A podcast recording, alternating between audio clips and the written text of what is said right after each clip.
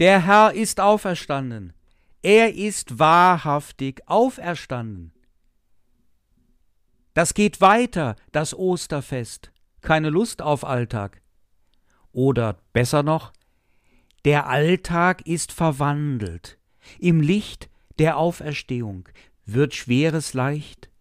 So wie die Möwen sich am Strand im Flug das Futter teilen. Wird Dunkles hell. So wie die schwarzen Buchstaben eines Briefes gelesen werden von den Augen, aber ihr heller Liebesstrahl erkannt wird mit den Augen der Seele. Der Herr ist auferstanden, nicht irgendwann und irgendwo. Oder gut, von mir aus auch irgendwann und irgendwo. Aber wenn das wirklich geschehen ist, dann gibt es einen Gott wirklich und dann wäre Gott nicht Gott, wenn es ihn nicht auch hier und jetzt gäbe, für dich und für mich. Jetzt wird erst Ostern, dieses christliche Urfest, ganz eigentlich spannend. Wenn wir Ausschau danach halten, wo sich Ostern ereignet, in unserer eigenen Existenz. Mein Vorschlag ist, dass wir ein Wort hören aus der Heiligen Schrift und dann damit schwanger gehen, vielleicht schwanger bleiben, vielleicht aber auch etwas zur Welt kommt und in unser eigenes Leben, etwas von Ostern. Das geht immer. Die Spuren der Auferstehung sind da in unserer eigenen Existenz. Es ist nur die Frage, ob wir sie entdecken, ob wir auf das Licht hören, ihm gehorsam sind oder wir die Stimme erkennen. Die Stimme, die uns sagt, dass sich Hoffnung lohnt und wachen und warten. Es ist eine Frage der Wahrnehmung, der erfahrenen Güte Gottes. Aus dem Evangelium nach Johannes. Es ist das zwanzigste Kapitel. Am Abend des ersten Tages der Woche, da die Jünger versammelt und die Türen verschlossen waren, aus Furcht vor den Juden, kam Jesus und trat mitten unter sie und spricht zu ihnen. Friede sei mit euch. Und als er das gesagt hatte, zeigte er ihnen die Hände und seine Seite. Da wurden die Jünger froh, dass sie den Herrn sahen. Thomas aber, einer der zwölf, der Zwilling genannt wird, war nicht bei ihnen, als Jesus kam. Da sagten die anderen Jünger zu ihm, Wir haben den Herrn gesehen. Er aber spricht zu ihnen, Wenn ich nicht in seinen Händen die Nägelmale sehe, und lege meinen Finger in die Nägelmale, und lege meine Hand in seine Seite, kann ich das nicht glauben. Und nach acht Tagen waren seine Jünger abermals drinnen, und Thomas war bei ihnen. Kommt Jesus, als die Türen verschlossen waren, und tritt mitten unter sie und spricht, Friede sei mit euch. Danach spricht er zu Thomas, Reiche deinen Finger her und sieh meine Hände und reiche deine Hand her und lege sie in meine Seite, und sei nicht ungläubig, sondern gläubig. Thomas antwortete und sprach zu ihm Mein Herr und mein Gott. Spricht Jesus zu ihm Weil du mich gesehen hast, darum glaubst du. Selig sind, die nicht sehen und doch glauben. Da wurden die Jünger und Jüngerinnen froh, dass sie den Herrn sahen. Ja, so ein schöner, einfacher Satz. Man freut sich mit der Jüngerschaft. Sie hatte auch einiges mitgemacht mit dem Jesus, aber jetzt freut sie sich. Wie schön. Ende gut, alles gut, könnte man sagen. Sollen sie sich mal von Herzen freuen. Oder froh sein, das ist vielleicht noch etwas anderes, etwas Grundlegenderes. Und wir freuen uns mit ihnen. Ihre Freude geht auf uns über. Aber nicht nur so, als ob uns einer ein Mittagessen erzählte, wie toll alles geschmeckt habe und wie super das Ambiente war in diesem Restaurant. Und aufmerksam die Bedienung, und es gab fünf Gänge. Ja, das ist schön für dich, denkt man sich dann, aber deine Erzählung kann mir nicht schmecken. Es ist eben erzählt, nicht meines. Die Jünger und Jüngerinnen schmecken Jesus. Sie erfahren ihn. Die Auferstehung ist leiblich, heißt es. Das ist ganz wichtig, heißt es auch. Aber wir dürfen uns das nicht so vorstellen, als ob es um den Leib von Jesus alleine ginge. Das ist damit nicht gemeint, sondern es geht vielmehr um die Erfahrung der Auferstehung. Die ist so wichtig. Die war auch bei dem Apostel Paulus ganz wichtig. Als er den Auferstandenen sah vor den Toren von Damaskus, als er die Christen verfolgte. Jawohl, Paulus war ein Christenverfolger, als er noch Saulus hieß. Da sah Paulus keinen Leib, sondern er sah ein sehr helles Licht, welches seine Augen blendete, so dass er blind wurde für einige Tage. Und er hörte eine Stimme, die zu ihm sprach und ihn frug, Warum verfolgst du mich? Davon erzählt uns die Apostelgeschichte im neunten Kapitel. Da ist nicht von einem Leib die Rede, es geht vielmehr um die Erfahrung, um einen erfahrbaren Gott. Hinter verschlossenen Türen. Die Jüngerschaft hat sich weggesperrt. Sie hatte auch nach der Kreuzigung von Jesus ziemlich viel Angst vor den Juden, vor den Römern, dass auch sie gefangen genommen werden. Weil die Römer Angst hatten vor einer Revolte, einem Volksaufstand, gerade auch nachdem der Leib von Jesus dem Gekreuzigten verschwand auf mysteriöser Weise. Sie blieben zusammen auf engem Raum in Jerusalem, die Jüngerschaft, ein verängstigter, recht kleiner Haufen, armselig und unsicher und doch kurz vor einer Begegnung, in der Armseligkeit und Unsicherheit. Und in dieser Armut kommt der Segen auf diese Leute zu wie ein Geschenk von oben. Sie dürfen den Auferstandenen hören, sehen, anfassen und damit auch fühlen. Seine Stimme hören, seinen Leib sehen, seine Wunden fühlen, sehen, hören, fühlen. Sinnlicher geht es nicht. Das klingt paradox.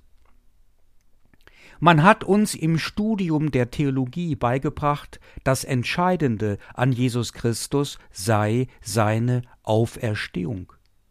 Und diese Auferstehung, wie sie auch immer geschah, hier gibt es verschiedene Vorstellungen und Beschreibungen in der Bibel, sei das allererste an der Jesus Christus Überlieferung, ohne dass die Auferstehung in irgendeiner Weise geschehen wäre, hätte niemand den Griffel gerührt um etwas aufzuschreiben von der Predigt und dem Leben dieses Jesus von Nazareth.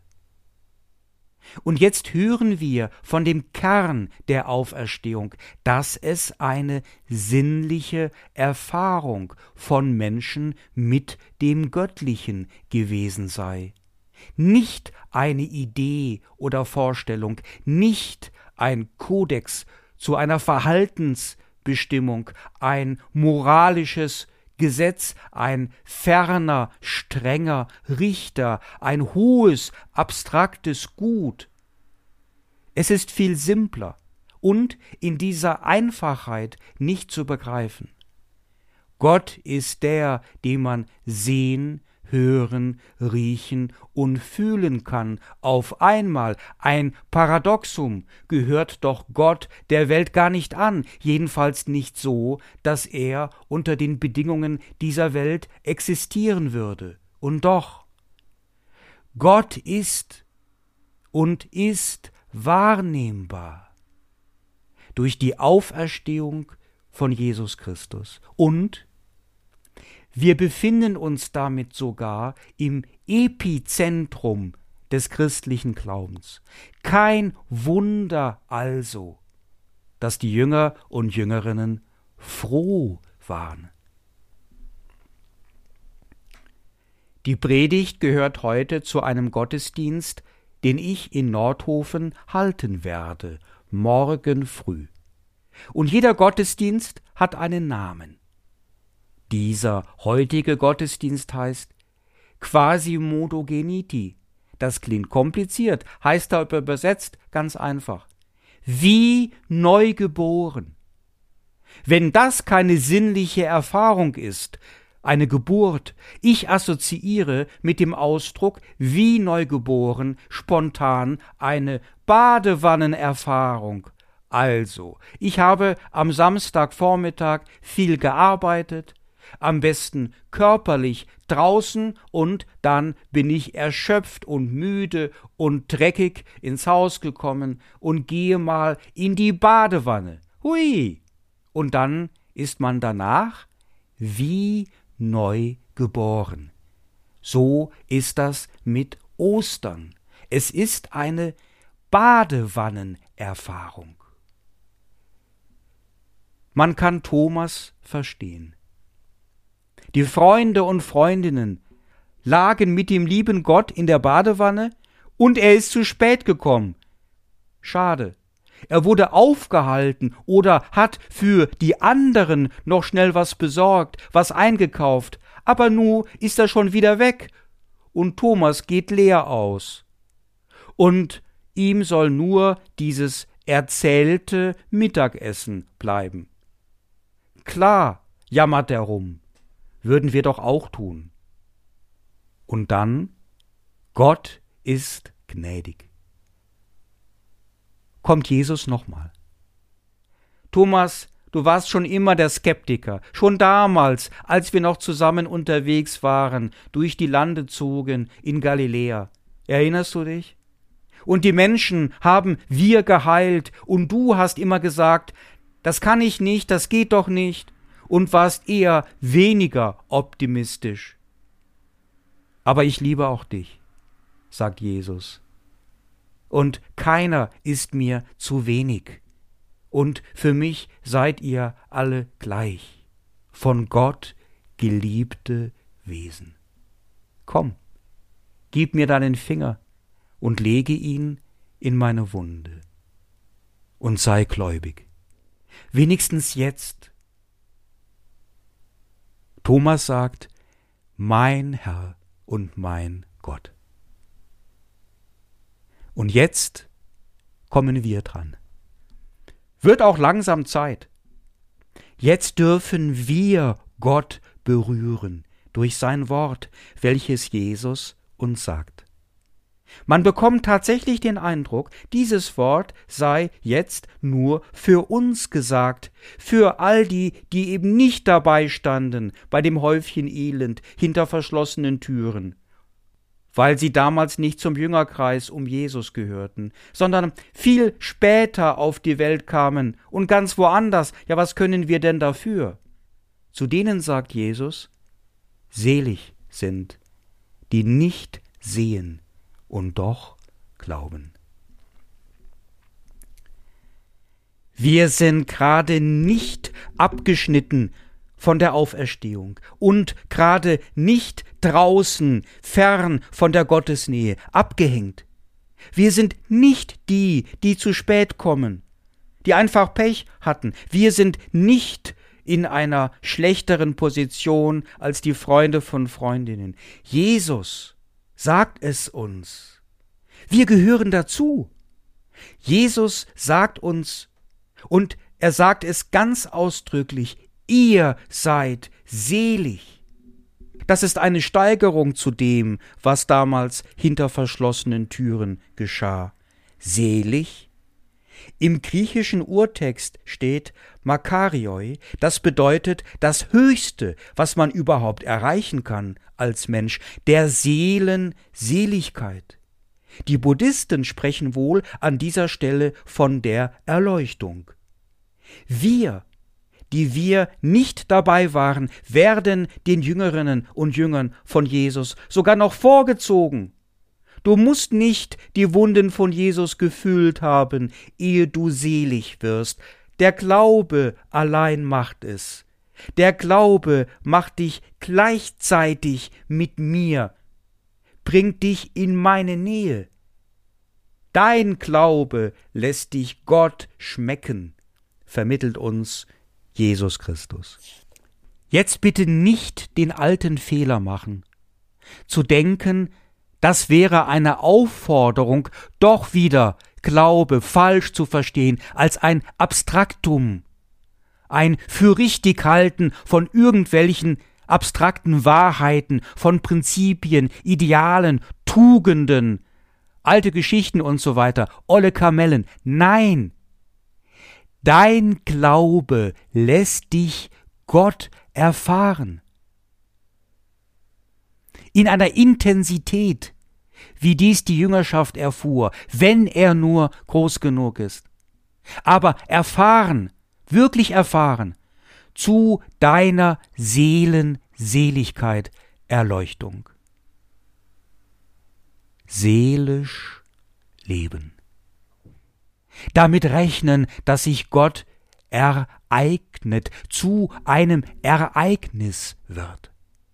Aber nicht irgendwann und irgendwo, sondern hier und jetzt in deiner Existenz.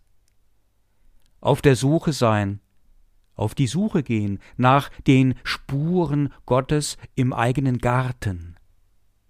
Der Auferstandene ist sichtbar geworden im eigenen Garten. Das Göttliche kann wahrnehmbar werden, als wahr anzunehmen werden in deinem eigenen Leben, in einer Überwindung deines Kreuzes, was du schon lange zu tragen hast, deiner Traurigkeit und Erschöpfung, mit einer Hilfe Gottes, einer neuen, nicht mehr für möglich gehaltenen Kraft, welche nicht von dieser Welt ist mit einer Erfahrung von Freude, manchmal auch an ganz kleinen, nahezu unscheinbaren, albern, nebensächlichen Dingen. Einer Freude, die dich dermaßen durchströmt, dass du nicht weißt, wo dir der Kopf steht, wie dir geschieht, und du annehmen kannst, dass diese Wonne, diese Hypsis da nicht von dieser Welt ist mit einer erlebten Solidarität und Unterstützung von anderen Menschen, die dir so gut tut. Sind dir diese Leute womöglich sogar fremd und jetzt erfährst du eine wunderbare Unterstützung wie ein Geschenk, als ob dich eine unsichtbare Hand führen würde hinaus aus dem Labyrinth einer komplizierten Situation.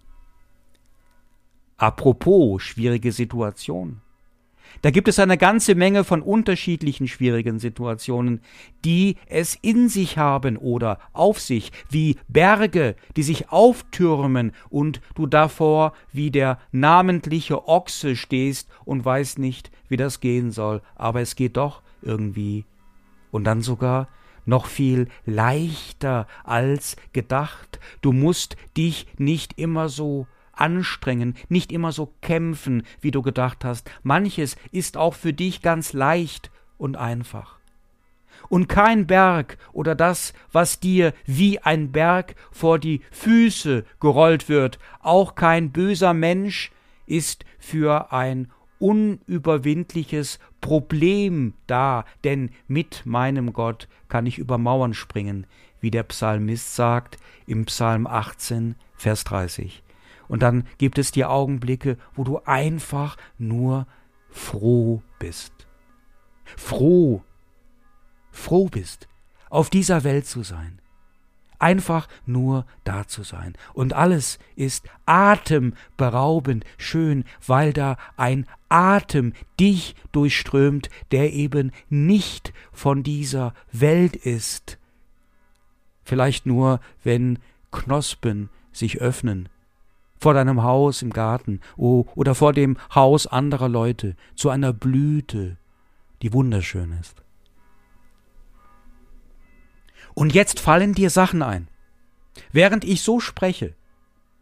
Momentaufnahmen fallen dir ein, ich bin mir ganz sicher, wo du dir etwas vorstellen könntest. Ja, kommt schon hin, damals.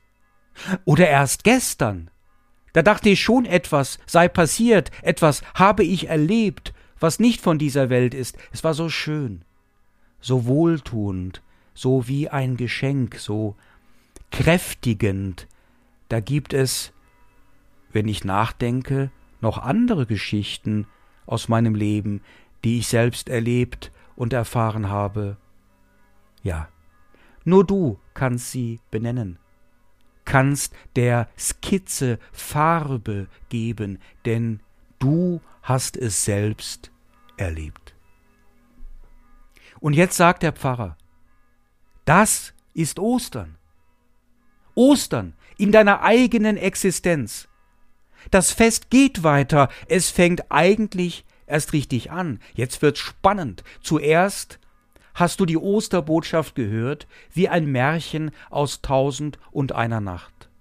Und jetzt bist du eingeladen, den Auferstandenen selbst zu entdecken, zu sehen, zu erfahren, im Glauben und deine Finger selbst in seine Wunde zu tun. Der Herr ist auferstanden. Er ist wahrhaftig auferstanden. Aber das geht noch besser. Die Erfahrung eines im Glauben gelebten alltäglichen Lebens macht uns eine begründete Hoffnung. Du wirst auferstehen.